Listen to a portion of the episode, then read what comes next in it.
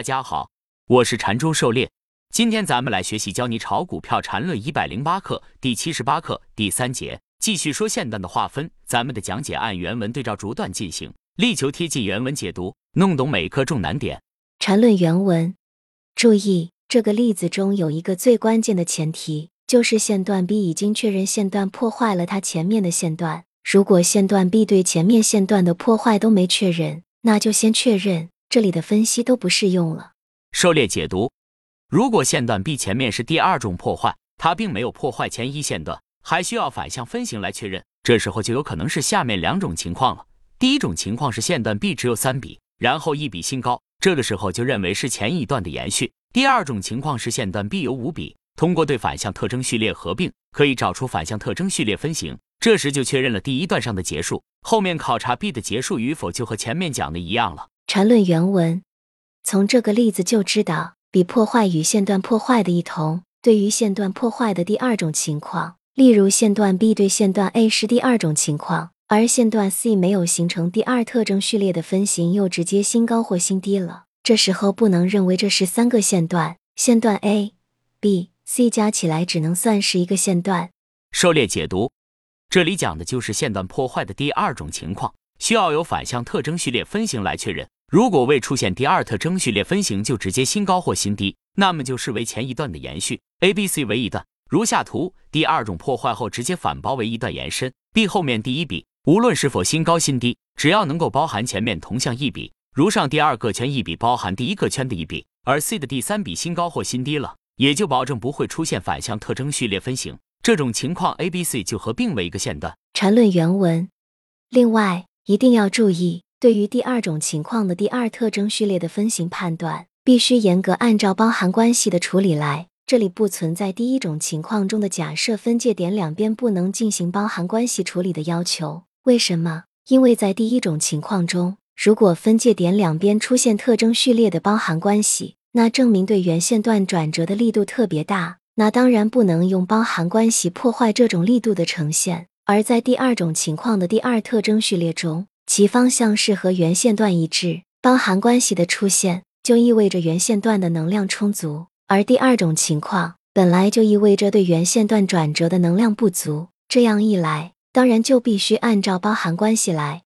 狩猎解读，对于特征序列包含处理是要区分第一种情况和第二种情况的。第一种情况是直接出现后包含前的，说明转折力度特别大，虽然找不出完整的特征序列分型。但这个要比完整的分型反映出更强的转折力度，因此第一种破坏时后包含前无需进行包含处理，且属于最强转折。体会下面三种分型的转折力度，主要区别在第一元素和第二元素上：一是有缺口，二是无缺口，三是完全包含后包含前，转折力度是依次加强的。一还不确定是否转折，二已经可以确定，三比二更强，三则就更加确定。有人经常反驳三没有形成三根 K 线的完整分型。分型是用来衡量转折力度的，三确实没有完整分型，但它反映出的转折力度比完整分型还要强，所以不要本末倒置。我们找分型就是为了确认是否转折，而不是为了找分型而找分型。至于第二种情况后，第二特征序列出现后包含前的情况，则说明第一段的力度很强，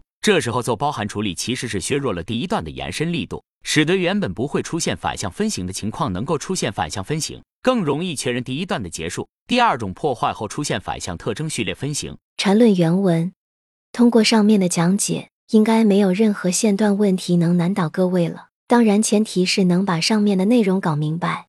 狩猎解读，线段划分的问题，把前后两种划分标准搞清楚，然后把特征序列划分方法搞明白，再把最近两课的一些特殊情况弄懂，线段划分基本上就没啥问题了。主要参考下面文章。第六十七课线段的划分标准，第七十一课线段划分标准的再分辨，第七十七课一些概念的再分辨，细说缠论线段的来龙去脉，一份比较完备的缠论笔段教程。缠论原文，注意，这里必须提醒一句，就是这在以前也曾说过，就是如果线段中最高或最低点不是线段的端点，那么在任何以线段为基础的分析中，例如把线段为基础构成最小级别的中枢等。都可以把该线段标准化为最高低点都在端点，因为在以线段为基础的分析中，都把线段当成一个没有内部结构的基本部件，所以只需要关心这线段的实际区间就可以，这样就可以只看其高低点。